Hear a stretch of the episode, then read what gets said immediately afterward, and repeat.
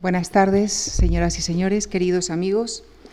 Es esta la penúltima sesión de nuestro ciclo titulado Surrealismos y en él nos acompaña esta tarde el profesor, el académico Román Gubern, coordinador también de nuestros ciclos de cine mudo, cuya cuarta temporada se iniciará el próximo viernes a las 7 de la tarde y a las 5 mm, de ese mismo viernes, en Memorias de la Fundación, Íñigo Alfonso entrevistará al historiador y escritor Fernando García de Cortázar. Están ustedes cordialmente invitados.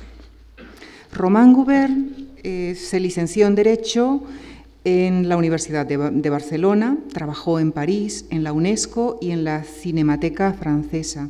Escribió guiones de varias películas y amplió sus estudios en este campo con una beca de nuestra fundación con la que se trasladó a Estados Unidos, al MIT, y posteriormente a la Universidad de Southern California, donde acabaría siendo el primer español que enseña la historia del cine en Estados Unidos. Ha presidido la Asociación Española de Historiadores del Cine y ha sido director del Instituto Cervantes en Roma.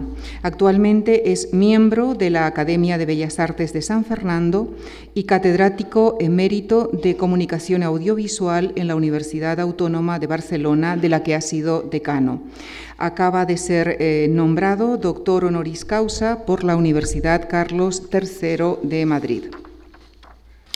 Es autor de más de 40 títulos, entre los que destacamos su historia del cine, todo un clásico en el género, y por su relación con la temática que hoy nos ocupa, mencionamos también otro título, Proyector de Luna, donde aporta una panorámica sobre las relaciones entre la vanguardia literaria española y el cine, eh, y también incluye un inventario de la producción cinematográfica española de esos años. Si bien los miembros del grupo surrealista creado por Breton fueron cinéfilos, sin duda ninguna, la lista de títulos cinematográficos enmarcados específicamente en el movimiento resultó controvertida. De hecho, los más ortodoxos sostienen que solo existieron dos o tres películas surrealistas, mm, verdaderamente surrealistas. De ellas y de su entorno nos hablará el profesor Gubern, con quien ya les dejo en la conferencia que ha titulado El surrealismo y la imagen en movimiento. Muchísimas gracias. Buenas tardes. Bueno, yo soy el tercer conferenciante, por tanto no voy a explicarles cómo nació el surrealismo, como una mm, escisión de los dadaístas, que eran alborotadores y eran protestaban y fue un grupo que, nació en Zúrich y llegó un momento en que André Breton, el padre del surrealismo, se separó del grupo dadaísta y dijo, no solo hay que destruir, sino que también hay que construir. Es decir, hay que tener un programa ideológico, un programa mm, verdaderamente para renovar el mundo. lo que quería hacer Breton era cumplir dos deseos históricos, el deseo de, que había formulado Arthur Rimbaud cuando huyó hacia Visinia siendo muy joven, cambiar la vida y también, como Marx, cambiar el mundo. ¿eh? poca cosa, ¿no? Cambiar la vida, cambiar el mundo. Este era un poco el programa surrealista y que tuvo mucho, que fue muy controvertido. Y los surrealistas, claro está, eh, enseguida se interesaron con el cine. Eh, una, una, frase de Buñuel, de Luis Buñuel, paradigma de cineasta surrealista, es la primera película que vemos en nuestras vidas son nuestros sueños. La primera película que vemos en nuestras vidas son nuestros sueños. Los, proyectamos en la cabeza. ¿eh? pienso que es una buena. Y efectivamente, eh, los surrealistas eran muy cinéfilos.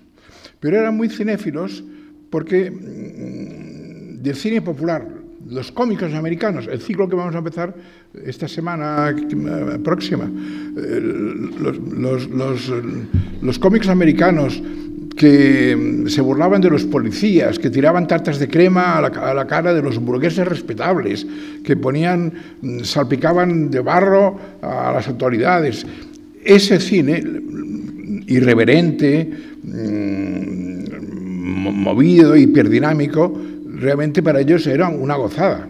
Y, de ahí el, valor que tenían los cómicos. primero, eh, Charlotte, Charles Chaplin, fue el ídolo. Luego, luego consideraron que, Chaplin se había hecho muy sentimental, muy lacrimoso, muy de, lagrimita, y se, fueron a Buster Keaton. Buster Keaton les parecía mucho más rectilíneo, mucho más geométrico, mucho más... Y, y finalmente acabaron enamorados todos de Harry Landon, que veremos en el ciclo de cine mudo mm, que se anuncia ya para esos próximos días. ¿no? Y les gustaba, como les digo, cine popular. Eh, Nosferatu, Nosferatu el vampiro, la primera versión de Drácula. ¿no? Nosferatu el vampiro era una película de culto. Y, hay, un letrero en la, película, si ustedes lo han visto, que me parece que se, se pasó en esa, esa sala, que mm, el, protagonista va a, Transilvania al encuentro del conde Drácula, que se llamaba Nosferatu. Se llamaba Nosferatu para, intentar no pagar derechos de autor, que luego hubo un pleito y tuvo que pagar derechos de autor. Pero en fin, va al castillo de Nosferatu y hay un rótulo famoso que lo recitaban como si fuese una oración que, que decía, cuando hubo cruzado el puente, los fantasmas vinieron a su encuentro. Y esa frase, cuando hubo cruzado el puente, los fantasmas venían a su encuentro, era para ellos como mágico, porque era entrar en, otro mundo, en el mundo del más allá, en el mundo del misterio, en el mundo de ultratumba. ¿no? Y, por tanto, las películas de fantasía, eh, las películas cómicas, las películas de, de misterio, fantomas, fantomas, los misterios de Nueva York, esas aventuras dinámicas que con persecuciones en coche y, disparos y se subían eh, a rascacielos, etcétera, etcétera, era el material, por tanto, más que el cine culto, más que el cine de, arte y ensayo, para entenderos, les gustaba el cine popular, porque para ellos el cine popular liberaba energías, liberaba lo que llevamos más, más profundo en nosotros, que es la risa, el llanto, las emociones primarias, los sentimientos, etcétera, etcétera. Y hay una frase que les voy a leer porque es muy, es muy gráfica, que escribieron Bretón y Aragón en el año 29, mm, hablando efectivamente de, este, de esta cultura cinéfila popular, dicen una frase que, que, que el tiempo les ha dado la razón. Dice, es en los misterios de Nueva York, es en los vampiros donde habrá que buscar la gran realidad de este siglo, más allá de la moda, más allá del gusto. Efectivamente, cuando uno mira el siglo XX se da cuenta que realmente que los vampiros y los misterios de Nueva York son buenas definiciones de, ese siglo que alumbró dos guerras mundiales y tantas tragedias. Y en ese sentido, eh, decía hace un momento Lucía que cuando entramos a ver la producción de los surrealistas, el cine surrealista, hay un gran debate.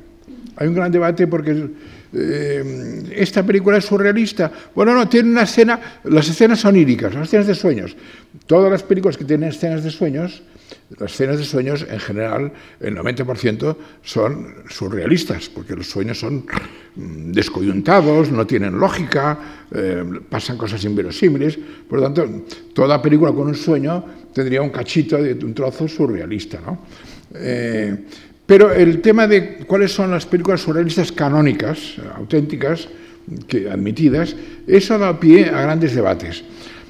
el debate empieza cuando en 1927 un, sujeto, un, sujeto un escritor, escritor y actor importante llamado Antoine Artaud, que era paranoico, era, él siempre estuvo en los márgenes del surrealismo, era amigo de todos ellos, pero mm, como, era paranoico y, murió en el manicomio, y murió en el manicomio, pues era un personaje, un sujeto un poco peculiar. Y este hombre mm, escribió un texto para ser llevado al cine. Ese, texto se titulaba La concha y el eclesiástico, o La concha y el clérigo. En francés, La coquille y le clergyman. Y era la historia de un eclesiástico protestante, con, clergyman, que persigue a una mujer deseada y se desvanece nunca la consigue, porque Atención, como decía Octavio Paz, el gran tema del surrealismo es el abismo que separa la realidad del deseo. Luis Cernuda, la realidad del deseo. ¿eh? Eh, aspiramos a conseguir algo, pero hay un abismo, hay un precipicio que, nos impide conseguir este objeto de deseo. Y, la película, mm, hubo, una, Antonio Arto escribió, escribió el texto, escribió, el guion, y en el, proyecto que escribió decía que, con su película, con, su, idea, quería reproducir la mecánica del sueño sin ser verdaderamente un sueño. la película tiene que ser como un sueño, pero sin soñador. No, había un ser que se ponía en la cama, cerraba los ojos, entonces era un sueño sin soñador. ¿no? Y hubo un malentendido porque Germaine Dulac era, una, era una, temprana realizadora, en aquella época eran muy pocas las mujeres que hacían cine. Germaine Dulac estaba vinculada a la vanguardia más formalista, más, más de formas geométricas, más de cine abstracto, etcétera, etcétera. Hubo un desencuentro. Eh, Artaud tenía en la cabeza un proyecto, eh, Germaine Dulac tenía otro distinto, y bueno, y la película es una película que se conserva, que se puede, se puede ver, y cuando, cuando se, acabó, Arto quedó descontento, quedó descontento. Se ha dicho también que él quería ser el protagonista de la película y no, no, pudo serlo porque estaba ocupado en otro proyecto, pero que, la, que Germain no le consultó el montaje. Es decir, nació una suspicacia entre Arto, autor del, guion, del texto, y Germain Dulac, realizadora. y efectivamente, eh, Jeremy Durac quería mm, titular la película mm, Sueño de Antonio Artaud, composición visual de Germain Dulac, cuando Artaud, repito, quería guion de Antonio Artaud, realización de Germain Dulac. Y entonces se sintió mm, ofendido, herido, maltratado por la directora y convocó el día del estreno, en febrero del 28, estamos en la época del cine mudo, finales del cine mudo, convocó a los amigos del grupo surrealista para boicotear, para sabotear el estreno, que eso era muy típico de los surrealistas, que gustaba mucho el escándalo y el barullo, y eran muy, muy festeros en ese aspecto, ¿no? para bien y para mal. Y entonces, el, claro, todos los, toda la tribu surrealista fue al estreno para boicotear la película, y cuando se apagó las luces, cuenta la leyenda, se ha convertido en una leyenda oral, ¿no? Una voz dijo, eh, ¿quién Madame Dulac? ¿Quién es Madame Dulac? Y otro contestó, Madame Dulac c'est un vache, Madame Dulac es una vaca. Entonces, bombas fétidas, rotura de sillones, pateo, etcétera, etcétera, tal, boicota la película, que ha pasado la historia como una película maldita, porque fue saboteada en el estreno por la, por la tribu surrealista. No obstante, en sus memorias, Buñuel, que vio la película, le gustó. Tanto le gustó, tanto le gustó a Buñuel, que aún no había hecho un perro andaluz, que la programó en la residencia de estudiantes, él, procedía de la residencia de estudiantes de Madrid, calle Pinar 21, seguro que la conocen, eh, y él mm, programaba sesiones en Cine Club y proyectó la película. Y es verdad que muchos surrealistas, 20 mm, años después, 30 años después, han dicho fuimos, fuimos injustos porque el pico de que estaba muy bien. Pero como Antonio Artón nos pidió que boicoteásemos la película, por disciplina y amistad fuimos a boicotearla. Esto era muy, propio del mundo de los surrealistas. Y es curioso que la primera película de Luis Buñuel, y ahora entra en escena Luis Buñuel y Salvador Dalí, eh, Luis Buñuel quería debutar en el cine con un guion que tenía que haberle entregado Ramón Gómez de la Serna un poco, que era un poco el padre de las vanguardias, o el abuelo de las vanguardias. ¿no? Aunque él más que vanguardista se, se, autodefinía como porvenirista, de porvenir, ¿eh? no, vanguardista, porvenirista, ¿no? se decía de sí, mismo. Y, y, Ramón no le entregaba, no le entregaba el guion que le había pedido. Y entonces unas fiestas de Navidad del, año 28, 29, diciembre, enero de 28, 29, se reúne Buñuel en Figueras y Cadaqués, donde vivía Dalí, y Dalí le dice, olvídate, olvídate de una vez, le dice Dalí, del proyecto de Ramón, que no te lo entregan ni te lo va a entregar, vamos a hacer una cosa nosotros solos. ya, somos mayorcitos, tal. Y efectivamente, convenció a Buñuel a, olvidarse de, la, promesa de Ramón de, dar un guion y se pusieron a escribir el guion de un perro andaluz. ¿Cómo se escribió el guion de un perro andaluz? Es una, historia muy larga, pero la, resumiré. ¿no? Eh, según han contado los dos, porque la versión de, ambos, empezaron contándose sus sueños. Hoy, hoy he soñado que, oh, qué buena idea, y tomaron nota, ¿no? O sea, la, famosa escritura automática de Breton, ¿eh? entre las técnicas de Breton, la escritura automática, dejar que la mano fluyese sin el control de la voluntad, por así decir. ¿no? Y luego de, de contarse sueños, empezaron, empezaron a ser selectivos y decir, no, esta idea no es buena, fuera. Por lo tanto, ya automatismo psíquico sí, pero menos, porque si ya dices, esta idea no es buena, pues ya estás eligiendo, ¿no? Y luego pasaron de los sueños a las repentinaciones. es decir, oye, se me ocurre de pronto un chico que tira de una cuerda y hay un piano de, cola atado a la cuerda. Ah, qué bueno, tal, lo, apuntaba, ¿no? Por tanto, eh, aunque en el, origen, en el, origen del proyecto del perro andaluz había ese famoso dictum de Breton, que era la escritura automática, ¿eh? dejar que fluyesen sin control de los filtros censores intelectuales, por algo Freud, por algo Freud pedía a los pacientes que le hablasen, no que le escribiesen. Porque Freud podía haber pedido al, paciente neurótico, cuénteme por escrito lo que le pasa, no, no, cuéntemelo, porque hablando se cometen lapsus, lapsus reveladores, ¿eh? De ideas reprimidas, ¿eh? repeticiones, etc. ¿no? Entonces, realmente, en ese aspecto, mm, la, verbalidad es mucho más automática que la escritura, que, pasa a través del cerebro y de la mano. ¿eh? por tanto, la, verbalidad es la más espontánea. Iban anotando las ideas que tenían. Y con esas ideas que tenían, fueron armando ese guion de un perro andaluz, que es un guion que me dirán ustedes, no se entiende. Bueno, no se entiende, no se entiende y se entiende. Quiero decir, si ustedes la ven muchas veces, como lo he visto yo, acaba entendiendo que cuenta una historia de una forma rara, atípica, difícil, distinta, pero cuenta una historia. Y la historia que cuenta un perro andaluz es la historia de un joven que va en pos de una mujer deseada y no la consigue, se le escapa. Igual que la concha y el clérigo. Allí era, un, un eclesiástico que iba en pos de una mujer deseada y no la conseguía atrapar, se le escapaba, se escabullía, ¿no? En el andaluz, si, la ven ustedes con atención, verán que es la historia contada de una forma extravagante y, no canónica de un joven que va en pos de una mujer deseada y que no consigue hacerse con ella porque se, desvanece. ¿no? En eso Buñuel, en sus memorias también lo dice, que en sus sueños eróticos, sueños eróticos jamás consigue, conseguía, porque ya no está en este mundo por, don, Luis, ¿no?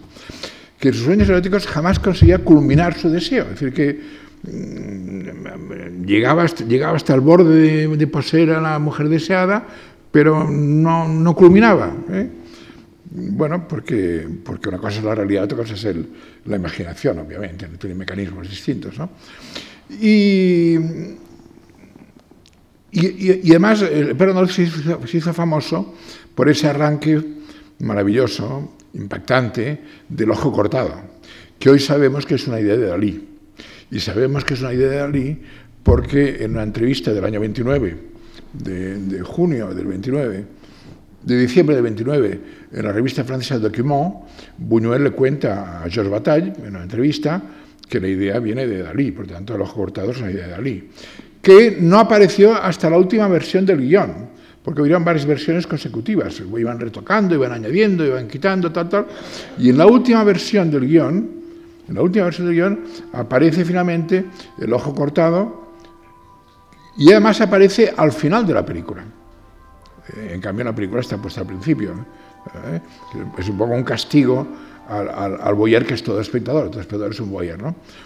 Y el perro andaluz, pues eh, Buñuel, la rueda, su, mamá, su madre tenía dinero, su madre tenía buena, su padre se había, hecho rico en Cuba, como tantos indianos que habían ido hacia las Américas, y la, madre le dio el dinero para hacer la película y la madre siempre estuvo al pie del cañón cuando, cuando a Luis le faltaba, el dinero. ¿no?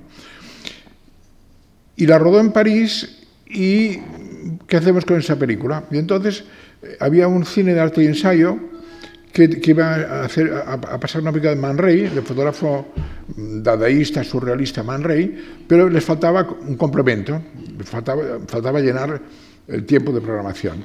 Y buscando, alguien dijo, hay una película de un español, no sé qué, un perro andaluz, ¿cómo es?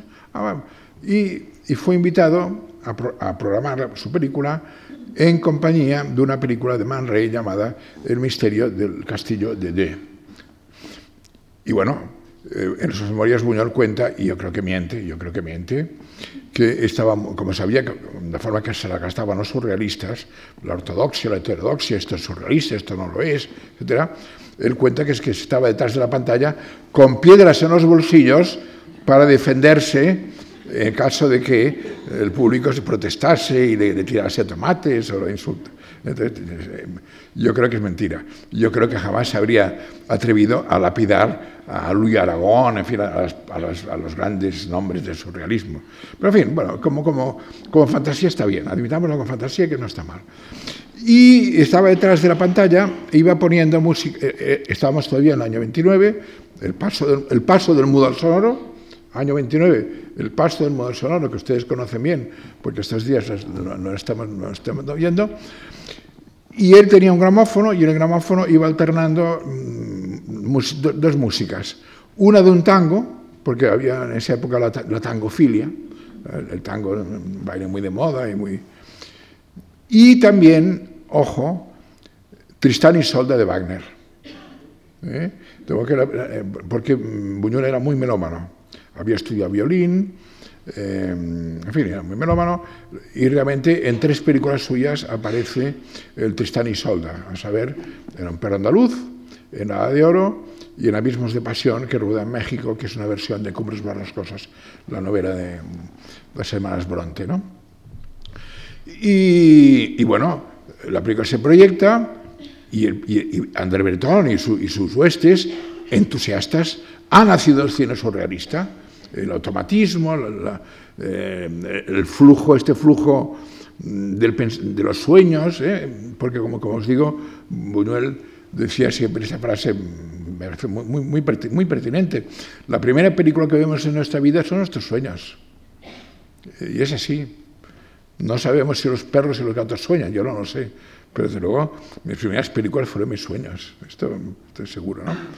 Bien, entonces, eh, enseguida fueron admitidos en, la, tribu, surrealista, con ha nacido el cine surrealista, auténtico, porque realmente, aunque, aunque cuando uno ve la película muchas veces, como es en mi caso, va entendiendo las referencias, porque hay alusiones, hay, guiños, hay, cosas que parecen oscuras que no son tan oscuras, si conoces la clave.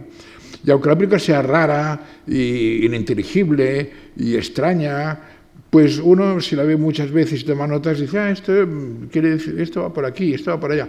Por ejemplo, eh, Sabor Dalí, guionista, bueno, eh, al final de la película, al principio de la película pone guion de Salvador Dalí y Luis Buñuel, porque efectivamente en el guion influyó más Dalí que Buñuel. La realización es de Buñuel, sin duda ninguna, y, el mérito es suyo. Pero el proyecto, el proyecto, el guion, hay más ideas de Dalí que de Buñuel, en mi opinión, que trabaja bastante la película. ¿no? Por ejemplo, eh, Dalí, como, Dalí, como él confesó en sus memorias, y no es ningún secreto, y menos ahora que ha habido una, exposición en la Sofía, ¿no? Era un gran masturbador. Era virgen, eh, en el año 29, cuando se hace la película, era virgen y era un gran masturbador compulsivo. ¿no? Y en sus memorias cuenta que le atraían mucho los sobacos femeninos, porque el, pelo del sobaco femenino era una, una traslación anatómica de lo prohibido, ¿no? En fin, ya, me entienden lo que quiero decir. Eh, y entonces, hay un plano que efectivamente empieza primer plano de una axila femenina. Y, ah, pues ahí está Dalí. ¿eh? Y la, axila se convierte en un erizo de mar con, púas, Por tanto, peligrosa, ¿eh? ojo, e, este sobaco es peligroso. Pero dentro, el erizo de dentro es delicioso. ¿eh? La comida del erizo es deliciosa, es un majar de, de cardenales, que se decía antes. ¿no? no sé si los cardenales estaban erizos de mar, pero en fin, era una expresión, una expresión coloquial. ¿no? Entonces uno se da cuenta que hay, una, una serie de, hay un trabajo de retórica, de, de hilación de imágenes simbólicas, ¿eh? que, son, que tienen sentido. Por tanto, el perro andaluz nos cuenta la historia de un joven mm, que desea poseer a una mujer y la mujer se le escurre y se le escapa y no la consigue. ¿eh? Como la vida.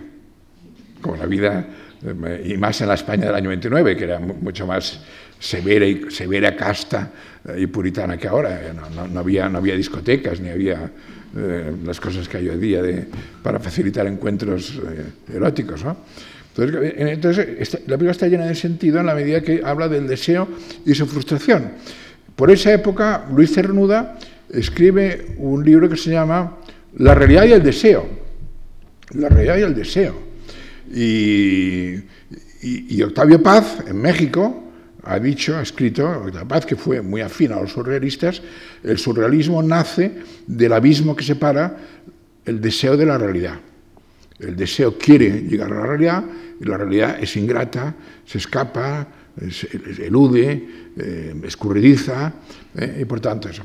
Bueno, por tanto, el perro andaluz significa, un perro andaluz significa el ingreso de Buñuel y Dalí, eh, porque la película es como un sueño, es como un sueño, ¿no? Que antes decía que todos los sueños son por naturaleza surrealistas, ¿no? Y Bretón así lo entendía, para Bretón y para su gente las películas eran sueños sobre pantalla, sueños sobre pantalla. ¿eh? Y efectivamente, mm, el, éxito de esta película hace que mm, un matrimonio riquísimo de París, los, vizcondes de Noailles, que eran mecenas y que protegían a los pintores y compraban esculturas y tenían, tenían mucho dinero y, eran, eran, eran generosos mecenas, deciden financiar a Buñuel una segunda película. Buñuel se ha convertido en nombre de moda en París, famoso, de la noche a la mañana, y los, los vizcondes de Noailles le encargan que haga otra película. Y el, primer título que llevó este proyecto, que lo, cambió, para, para, dar conexión con la anterior, se llamaba La Bestia Andaluza, para marcar que había un nexo entre el perro andaluz y la bestia andaluza. Luego acabó, este título acabó cayendo y la película se llamó finalmente La de Oro. ¿eh? Y existe como, como tal, La de Oro. ¿no? Y La de Oro, claro, es, muy distinta del perro andaluz. Es también una rara, también, no, es canónica, ni la narración es una narración mm, hermética. Pero así como el perro andaluz era, un acto de poesía subjetiva, personal, el, amor, el deseo, el deseo irrealizado. En cambio, La de Oro, con Buñuel ya militando en el grupo surrealista, es una película, es un manifiesto ideológico militante del grupo surrealista.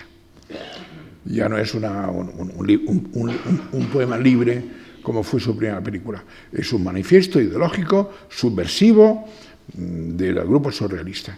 Y la prueba es que cuando sale la película eh, sale acompañada de un manifiesto escrito por el grupo surrealista apoyando la película, una película revolucionaria, porque los surrealistas querían cambiar el mundo, como he dicho antes, y cambiar la vida, ¿no?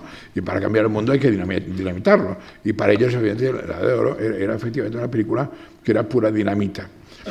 Tan dinamita era que bueno, el, núcleo, antes he definido en Perú Andaluz como un joven desea una, una muchacha y no, y no, la consigue. El, la de oro, si tuviese que resumirla, sería eh, la pareja desea amarse, pero las instituciones, la patria, la religión, el ejército, eh, impiden la unión amorosa de una pareja que se ama ¿no? o que se desea. Y en ese aspecto era una película más ideológica, mucho más, era una película claramente ideológica, ¿eh? claramente ideológica. Y muy, muy, revolucionaria, muy rupturista. Tan revolucionaria y rupturista que cuando se estrena, mm, se estrena sin problemas, pero al cabo de cuatro o cinco días mm, algunas escenas realmente ofensivas para el público de la época. Hoy día ya no ofende nada, hoy día ya, ya estamos curados de espantos. ¿no? En aquella época la gente, la gente se ofendía todavía, ¿no? se sonrojaba todavía, hoy día la gente ya no se sonroja. Eh, que un grupo de activistas va al, cabo de la, semana siguiente de estrenarse, va a la, a la sala de cine y, y, y, cuando hay una, hay una escena de una fiesta burguesa en, una, en, una, en, en, un chalet muy lujoso y todos van vestidos de etiqueta, ellas con sus, sus escotes y todo tal. Entonces van llegando los invitados. Y entonces uno, de, uno, uno, de, los coches que llega con invitados, eh, el, el, el, criado abre la puerta eh, y saca del, del, del, coche una custodia, una custodia religiosa, y, y detrás viene una elegante pierna femenina, ¿no? collage más bien de, de, alta temperatura ideológica. ¿no? Y esa escena fue la que, la que dio, la, dio el, la consigna para que una parte del público, que había ido para boicotear la película, empezase a arrojar, como lo iba a pasar a, a Madame Dulac, eh, bombas fétidas, tinteros a la pantalla, romper las butacas, total que se produjo un escándalo de la de oro. El escándalo de oro acabó con la prohibición de la película por parte de la, por parte de la Comisión de Censura y con su incautación por parte de la policía. La policía se incautó de la película y la película estuvo prohibida en Francia hasta el año 1960. Por lo tanto, fue una prohibición de 30 años. Yo, que he vivido, he vivido en París, eh, me tenido la fortuna de vivir en París, recuerdo que en la cinemática francesa, Henri Langlois, que era el, director, el, el, fundador y director de la, de la francesa, que era un personaje también muy pintoresco, todo hay que decirlo, la, la, leyenda decía que solo se alimentaba de mermeladas, si no aveva ben trovato. Eh? Eh, eh, Langlois proyectaba, porque la cinemática era un recinto, digamos, fuera del circuito comercial, tenía una copia de la de oro y la proyectaba el Viernes Santo, como, como provocación. ¿eh? Y, y, si uno quería ver la de oro, tenía que ir el Viernes Santo a la Cinemateca para ver la de oro. Es como, como la vi yo en París en el año, en el año 58, 59, que estuve viviendo en esa época en París. Bueno, entonces, pues bueno, eh, eh, Buñuel no se enteró mucho del escándalo porque en ese momento estaba en Hollywood, porque en el paso del modelo sonoro, que ustedes acaban de, acaban de ver, pues eh, una estrategia de Hollywood era contratar a profesionales de diferentes idiomas para hacer películas en diferentes idiomas. Experiencia que fracasó, ¿eh? porque las películas hispa llamadas hispanas había un actor cubano, otro argentino, otro cordobés, claro, un sopicaldo de acentos y de fonética que el público rompía las, las butacas, ¿no? Fue un fracaso absoluto. Pero es que efectivamente el, el, el, paso del cine sonoro supuso un trauma para la industria en la medida en que incluso en París el público incendió un cine, incendió un cine en París porque la película estaba en inglés. Y antes antes de inventarse los subtítulos o el doblaje, claro, eh, era ofensivo que te colgaran una película de hora y media en un idioma que tú no entiendes, ¿no? Y entonces hubo esta experiencia de intentar hacer la, la producción multilingüe, en alemán, en italiano y tal, y, y, fracasó porque era caro, las películas eh, de segunda categoría, las, las, hispanas, no les cuento, las hispanas llegaban a Madrid y, y hablaba un, un, argentino, le contestaba un cordobés, aquello, la gente se, se ría carcajadas en la sala, en fin. Por tanto, por tanto, La de Oro es ya una película sonora. Buñuel estaba en Hollywood, en la Metro Mayer, intentando formar parte de este, de, de este nuevo invento de cine parlante mm, global, ¿eh? global que fracasó, y, volvió, a, volvió a, a, París y le contaron. Y, bueno, lo que, ocurre es, lo que ocurre es que Buñuel, y eso es muy importante, en el grupo surrealista había un debate permanente los surrealistas querían cambiar el mundo. Querían cambiar el mundo, querían hacer la revolución, querían...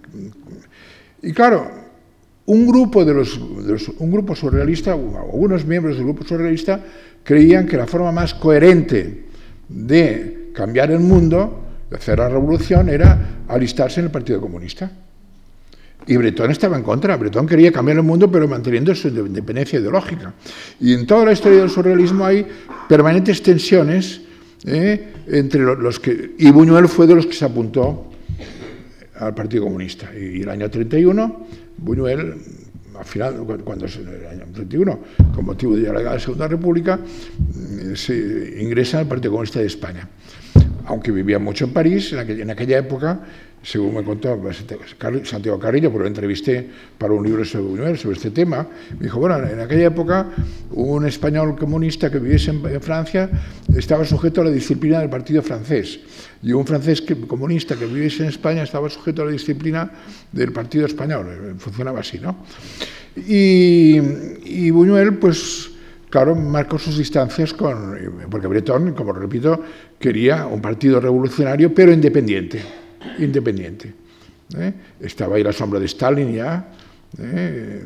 y que no le hacía ni pizca de gracia, y quería, era, obviamente un, un, utópico, quería hacer una revolución en el mundo de las ideas, cambiar el mundo a través de las ideas. Bueno, esto pues eh, obviamente no es fácil, ¿no? eso no es fácil. Y lo hemos visto muy recientemente aquí en España, con estos grupos de muchachos y muchachas, yo digo con todo el respeto y cariño, ¿no? que, se han manifestado. solo con ideas no, no cambias el mundo, hay que tener una organización, un, engranaje, una estrategia, un, proyecto mm, realista. ¿no? Y, y, Bretón, no, Bretón era de los puros, que quería cambiar el mundo con las ideas. ¿no? Y eso, pues, evidentemente, pues nunca ha funcionado demasiado bien. El caso es que Buñuel, vista la prohibición de la de oro, agarra la copia y la reduce y hace un montaje de 20 minutos. La aplicó de la buena hora y hace un montaje de 20 minutos eh, en que le quita lo más subversivo para, para, ver si la puede hacer circular. Pero evidentemente esta película no tiene ningún futuro, no tiene... había ocurrido además otra cosa importante.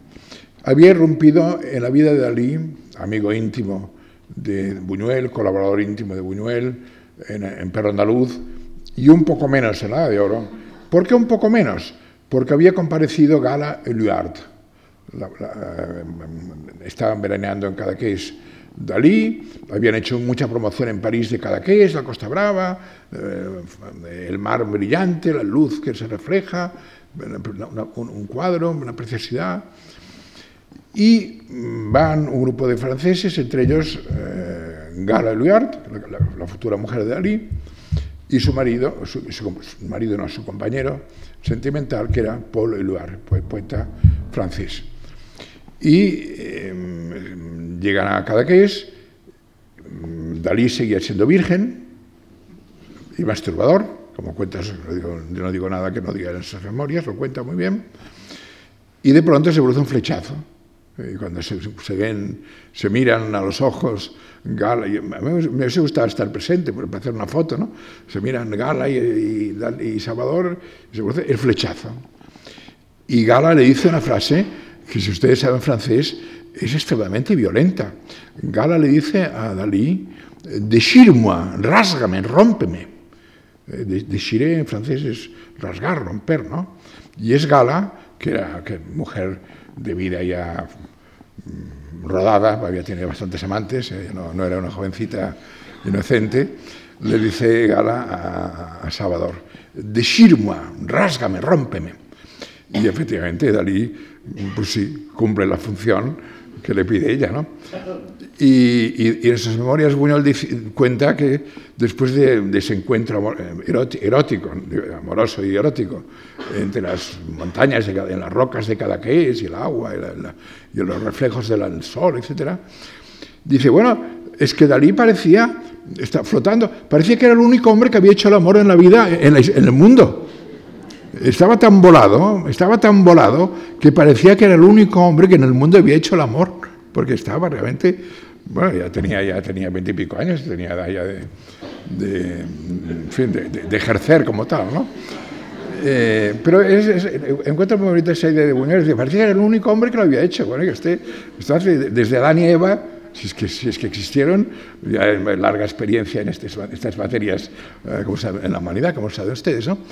Y claro, la revolución de Gala significó un cierto alejamiento, claro, Gala absorbió, absorbió a Dalí mucho, Y empezó, empezó a enfriarse la relación entre Dalí y, Buñuel. Porque además Gala no solo eh, era una historia de amor, que lo fue una historia de amor, aunque, aunque luego fue una historia de amor hasta el final de sus días. ¿eh? Aunque Gala era una mujer libertina, digo libertina porque cuando encontraba un jovencito que le gustaba no solo pensaba dos veces, ¿eh? no, no tenía manías, ¿no? Pero aunque, y, Dalí lo sabía, ¿eh? Dalí sabía perfectamente, porque salía a navegar en, en, en, en Portugal, en Cadaqués, con marineros, y se lo hacían en la barca, y él, lo veía. Pero bueno, como él seguía siendo boyer, y, pues bueno, pues era boyer, ¿eh? cada, cada uno tiene su especialidad, ¿no? Y, pero pese a eso, hubo siempre, hasta el final de sus días, un gran amor, lo cual demuestra que el amor está por encima del sexo. Eh, ya sé que es un caso raro el caso de, Gala y de, Dalí, es un caso raro. Yo recuerdo que el, corresponsal de la vanguardia en Nueva York, Ángel Zúñiga, que, traté bastante cuando yo viví en Estados Unidos, me contaba que de vez en cuando llegaba Gala a Nueva York a buscar jovencitos para, para, cepillárselo, con perdón. Eh, y me contó, ¿Sabes con quién está ahora? No, digo, no. Con el que hace, con el protagonista de Jesucristo Superstar. ¿Se acuerda la película de Jesucristo Superstar? ¿Eh? Y, aunque él tiene una pareja y tiene una novia, como él le regala Rolex de oro y tal, pues la chica pues hace ver que no se entera y está 15 días y se vuelve a, a España, ¿no? Por tanto, en la vida hay muchas relaciones atípicas, ¿eh? ya tienen ustedes de saber que en la vida hay muchas relaciones atípicas, no convencionales, raras, y como, como fue, pues es así. Y, se, fueron, estaban enamoradísimos el uno del otro hasta el final de esos días. Bueno, pero esta historia de amor, que les contaba prolijamente con algún tinte un poco verde, y me pido excusas, eh, alejó a Buñuel de Dalí, porque eh, Dalí quedó muy absorbido por Gala, porque Gala no únicamente era su amante, era también su gestora, su secretaria, su agente comercial, relaciones públicas. Dalí no tenía ningún sentido práctico, ningún sentido práctico. Se, ve que para él cruzar una calle con mucho tráfico era un problema. Eh, en cambio, Gala se convierte en su secretaria, agente comercial, eh, mujer de negocios, eh, le pone en contacto con los marchands de París, etcétera, etcétera y, su administradora. Pero es verdad que una cosa es, una cosa es administrar a un pintor sus pinturas, que eso no es complicado, y otra administrar el campo del cine, que es una industria complicada, que mueve capitales muy grandes, que requiere un guion previo, que requiere movilizar a todo un equipo, etc.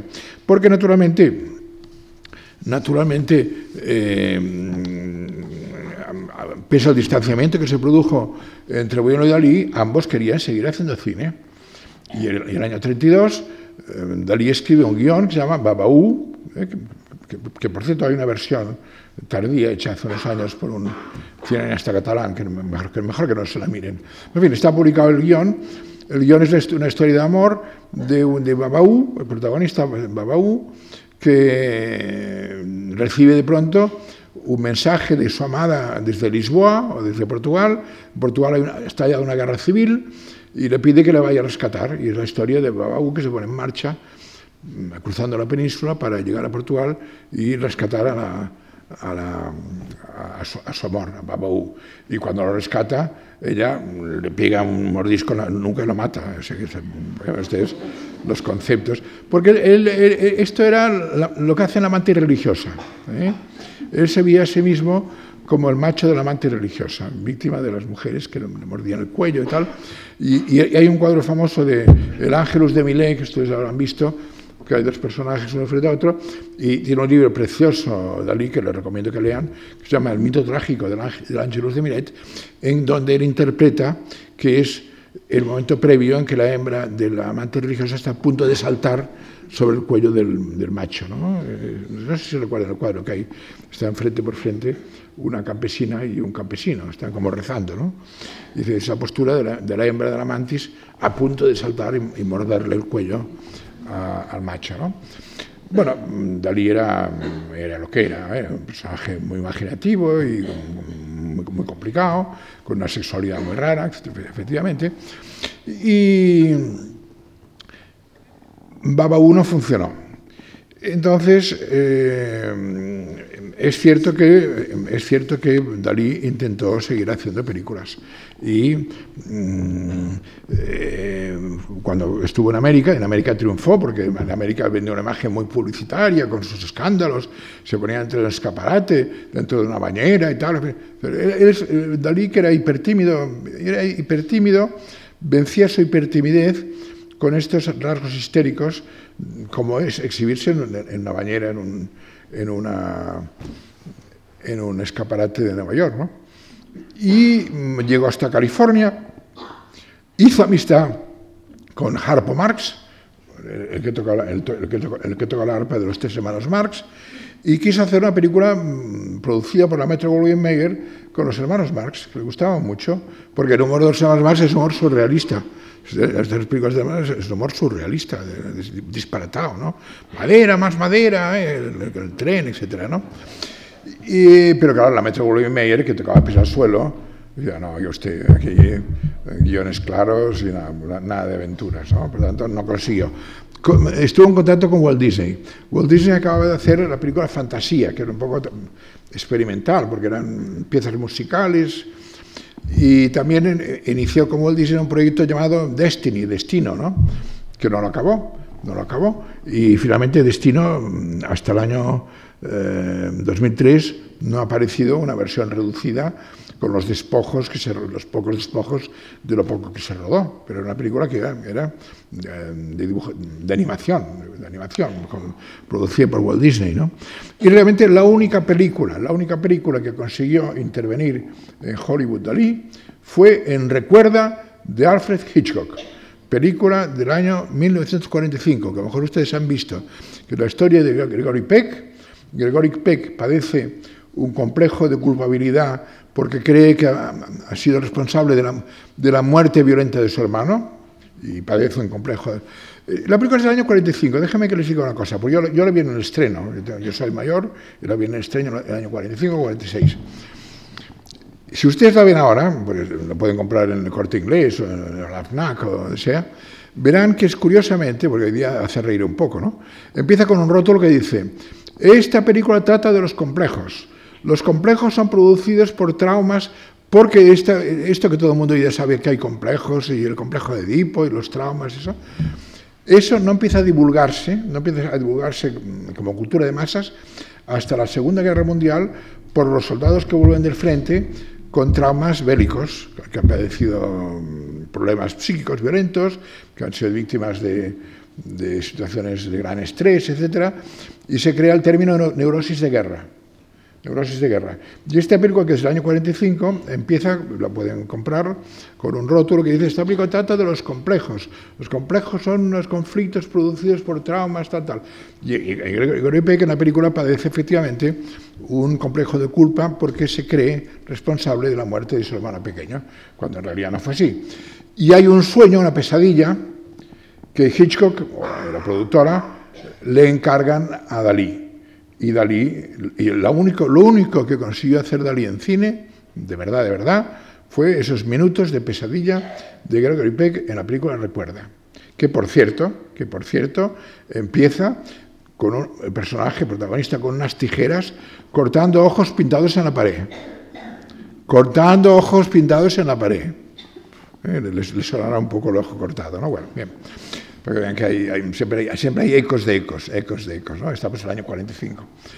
Y luego intentó hacer con Greta Garbo, se anunció, la prensa anunció que Greta Garbo estaba ya retirada del mundo, eh, mujer enigmática, difícil, soltera, bisexual, nunca, nunca, nunca, nunca quiso tener una pareja estable, eh, duradera, etcétera, etcétera y la prensa anunció que Dalí iba a dirigir a Greta Garbo cuando estaba ya retirada en el papel de Santa Teresa de Ávila. Santa Teresa de Ávila. Nada menos, ¿eh? Nada menos. Santa Teresa, la del orgasmo dichoso, perdón, la del desmayo dichoso, perdona por el lapsus.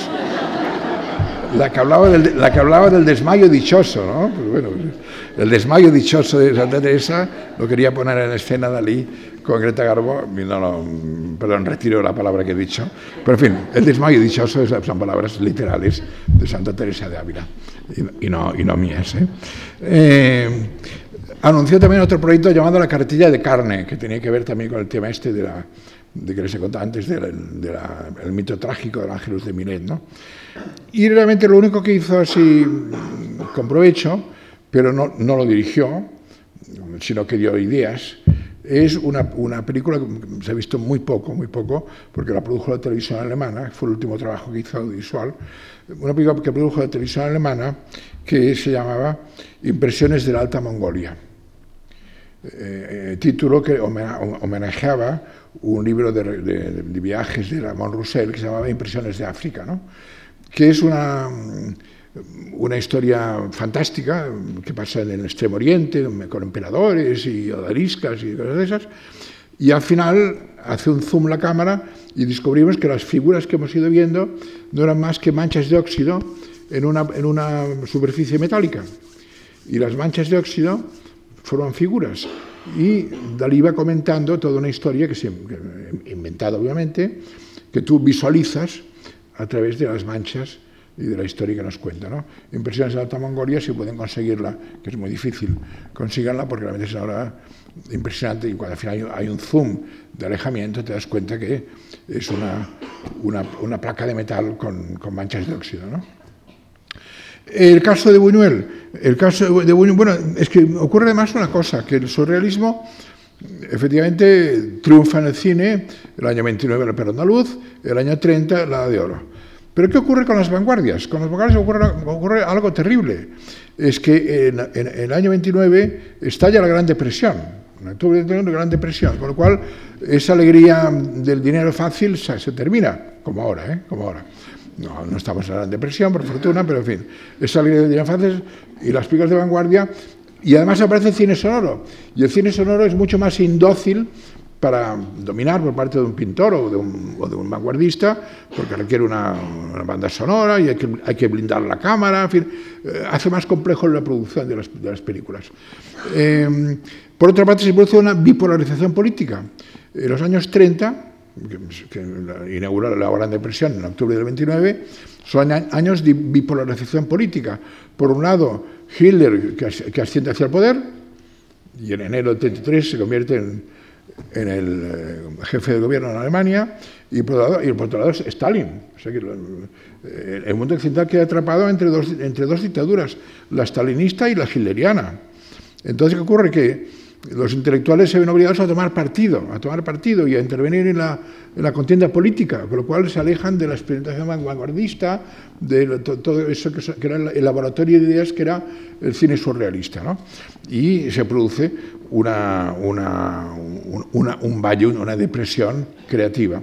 No obstante, Buñuel, por ejemplo, que emigra a Estados Unidos eh, cuando está acabando ya la Guerra Civil Española y luego va a México, mm, hay, hay películas de Buñuel que usted las ve y reconoce la mirada surrealista que ha pervivido pese al exilio y a que la industria mexicana es una industria pues muy, muy primaria, ¿no? No, no, no es tan sofisticada como la francesa. Pero si ustedes ven El Ángel Exterminador, El Ángel Exterminador es una película surrealista de pies a cabeza. Aquella gente que se queda encerrada en una habitación y no pueden salir, bueno. ¿eh?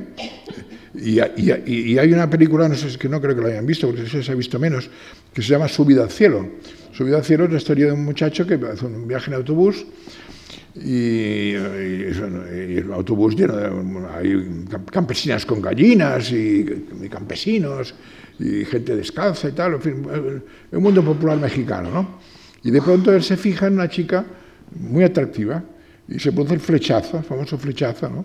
Como Gala y Dalí hace unos años, ¿eh? el flechazo. Y de pronto y es una película popular para el gran público. ¿no? Y de pronto el autobús se vacía, se convierte en un jardín y en el plano siguiente tenemos a él y a ella abrazados rodando por el suelo. Esto, claro, cuando la televisión mexicana proyectaba esta película, lo que hace es cortar la escena porque no se entiende. No se entiende porque es la fantasía, obviamente, erótica del personaje. Y, pero que de repente el, autobús se quede vacío y que él y ella rueden por el suelo, pues no, no se entiende, ¿no? Por tanto, en cambio, en la, en la, producción francesa, porque a partir de los años 50 Buñuel reanuda su producción con Francia, la cultura francesa es más sofisticada, el surrealismo es un invento francés y por tanto en Francia se encuentra un territorio más propicio para hacer experimentos en películas como La Vía Láctea, como El discreto canto de la burguesía, como Ese oscuro objeto del deseo, que es su, última película. Déjenme que les cuente una cosa de Ese oscuro objeto del deseo, que es su última película. La primera película empieza con un ojo cortado la última acaba con un virgo cosido. No sé si han visto la película. Aparece un escaparate y hay una señora cosiendo un, un encaje manchado de sangre. ¿eh? No sé si le suena la remienda Virgos, no sé si le suena la figura mítica popular de la remienda Virgos. ¿eh? Está cosiendo una tela manchada de sangre. Por tanto, la, la filmografía de Buñuel se inicia con un ojo cortado y concluye con un virgo cosido. ¿eh? No está mal. Eh, pero quería contarles otra cosa. Para hacer la película contrataron a María Schneider, que acababa de triunfar en el, último tango en París, película que fue un arrollador en todo el mundo. ¿no? Pero María Schneider tuvo la mala fortuna de caer en manos de la droga y, y tomaba morfina o tomaba lo que fuere o heroína, lo que fuere, y por tanto llegaba tarde al rodaje, no cumplía, lo hacía mal, tal, tal, y al cabo de una semana Buñuel se reúne con el productor, con Ser Silverman, y le dice, oye, eh, con María Schneider no hay nada que hacer, esta, esta, chica está enganchada con las drogas y no, no nos salimos con eso. Y por tanto hemos, hemos de despedirla y buscar un, un, una actriz eh, sustituta. Y entonces el productor Silverano dice, ah, pues yo tengo en la cabeza una, hay una chica francesa llamada Carole Bouquet, apenas conocida, seguro que es barata, que no costará mucho, y es elegante y tal. Y le dice Buñuel, oh, no, mejor Ángela Molina, que es andaluza y así más, racial, y la película pasa en Andalucía. Y, y, el otro dice, ah, no, Carol Buque, yo me ocupo, yo le, le, llamo y le pido ver cuánto cobra y tal, tal. No, no, mejor Molina. Y a cabo de dos minutos de discutir, o tres, no duró mucho, Buñuel le dijo, no te preocupes, las dos. Y entonces le dijo Silverman, ah, ¿vas a escribir otro personaje para la película? No, no. Conchita va a ser dos actrices. Y así es la película, si lo han visto, Conchita la hacen dos actrices distintas, a veces es Carol Buque y a veces es eh, Ángela Molina. Déjenme que les diga por qué se llama Un oscuro objeto del deseo. Está basado en una, novela francesa, La femme le pantin, la, mujer y el pelele, que pasa en Andalucía. Es una, es una novela de 1890, finales del siglo XIX. Una, una, una un típico, una película de esas típicamente españolada, ¿no? Y cuenta la historia de un hacendado, don Mateo, que está perdidamente enamorado de una chica rubia llamada Conchita, y Conchita no cede. Conchita es inexpugnable, ¿no? Y entonces, en cierto momento, eh, escribe eh, Pierre Louis, el autor, evocando las fantasías eróticas de don Mateo, que desea a Conchita, la rubia Conchita, se refiere a ese pálido objeto de deseo. Ya me entienden, ¿no? Quiere decir, ¿no? Ese pálido objeto de deseo. Pero como la, la película era morena, tanto Carol Bouquet como Ángela Molina, el título se hubo que cambiarlo y se llamó Ese oscuro objeto del deseo. Supongo que me han entendido lo que quería decir, ¿no? Bueno, por tanto, hubo que cambiar el color del pelo para, para satisfacer al... Bien, pues eh, dicho esto, hay una cinefilia, aparte del cine propiamente surrealista, de militantes surrealistas como Buñuel, como Dalí en cierta época, etc., hay una cinefilia surrealista.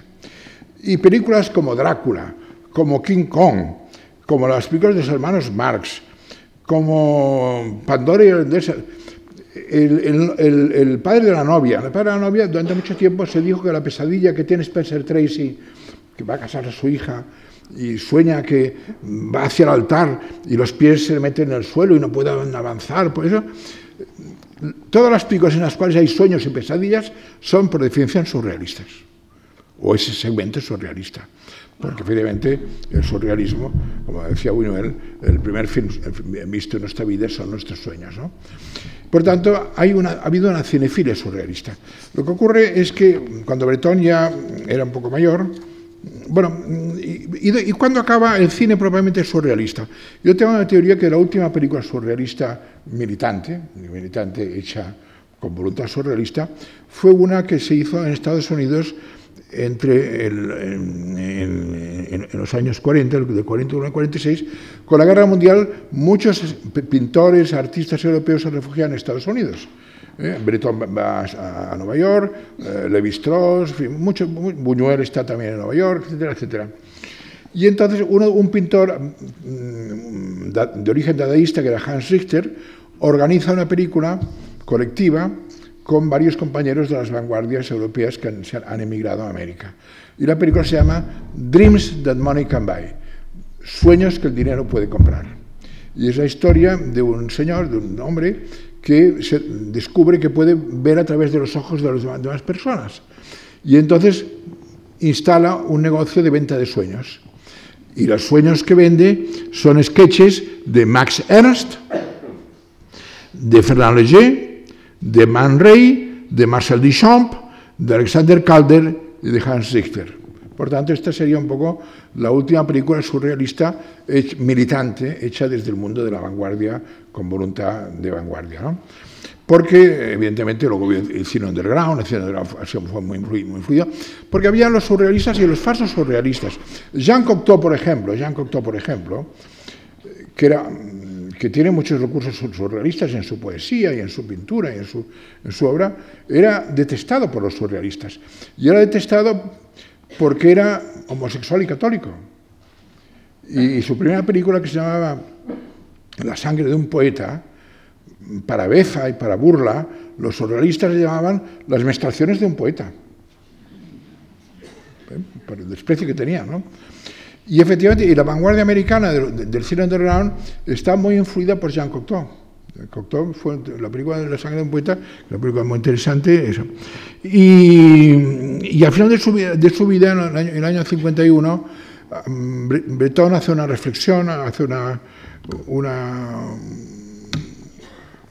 acerca de lo, de lo, que ha sido el cine para su generación y escribe, y con eso termino, escribe lo siguiente, con melancolía, dice, lamenta sus, cita, decepciones causadas por el cine en tanto que medio de expresión del que creímos llamado, mejor que cualquier otro medio, a promover la verdadera vida. Es decir, que el cine no ha dado los frutos que esperaban los surrealistas de él que creían que efectivamente el cine podía presentar sueños sobre pantalla, sueños maravillosos, sueños imposibles, como el de Drácula, como el de King Kong, como las películas fantásticas, pero evidentemente. Y acabo con una anécdota que me contó el escritor francés Alain Robrillet, Alain Robrillet, que, que murió hace dos o tres años. Alain Robrillet fue guionista de una película que no sé si ustedes han visto, que se llama El año pasado en Marimbat, que es una película de Alain René, realmente muy críptica, porque pasan unos, en, un, en, una, en, una, mansión, en, en, un balneario muy elegante en Marimbat, Checoslovaquia, y hay una confusión de tiempos, del pasado, del presente, en fin. Es, es una vida que no se entiende, para entendernos, ¿no? una vida rara. ¿no? Y, y, me contó Alain Robrillet, el guionista de la película, que ya ha fallecido, que el director de la película, Alain René, estaba convencido de que había hecho una película surrealista. Y antes de estrenarla, invitó a un pase privado a André Breton a la sala. Y André Breton fue a la sala a verla, empezó a cabo de un rato a mover el culo nervioso y se acabó levantando y se marchó dando un portazo. Por tanto, no había, nunca había garantía de que el Papa del surrealismo iba a bendecir o no iba a bendecir esto, esto es surrealista y esto no lo es, porque efectivamente era un Papa autoritario. Paradoja, el surrealismo que era libertario, y era la desinhibición total, los deseos hay que cumplirlos, estaba gobernada por un padre autoritario, paradoja del surrealismo. Pero esa ha sido la historia y hoy día efectivamente seguimos viendo todavía películas surrealistas. Déjenme que les cuente. Una película como Charlie y la fábrica de chocolate, por citar una reciente, pues debe mucho al surrealismo. ¿eh? como las películas de terror que vemos, fantástico, que están tan de moda, ¿no? Eso debe mucho al surrealismo. Es decir, hacer que lo imposible sea posible sobre una pantalla y en forma de imágenes. Muchas gracias.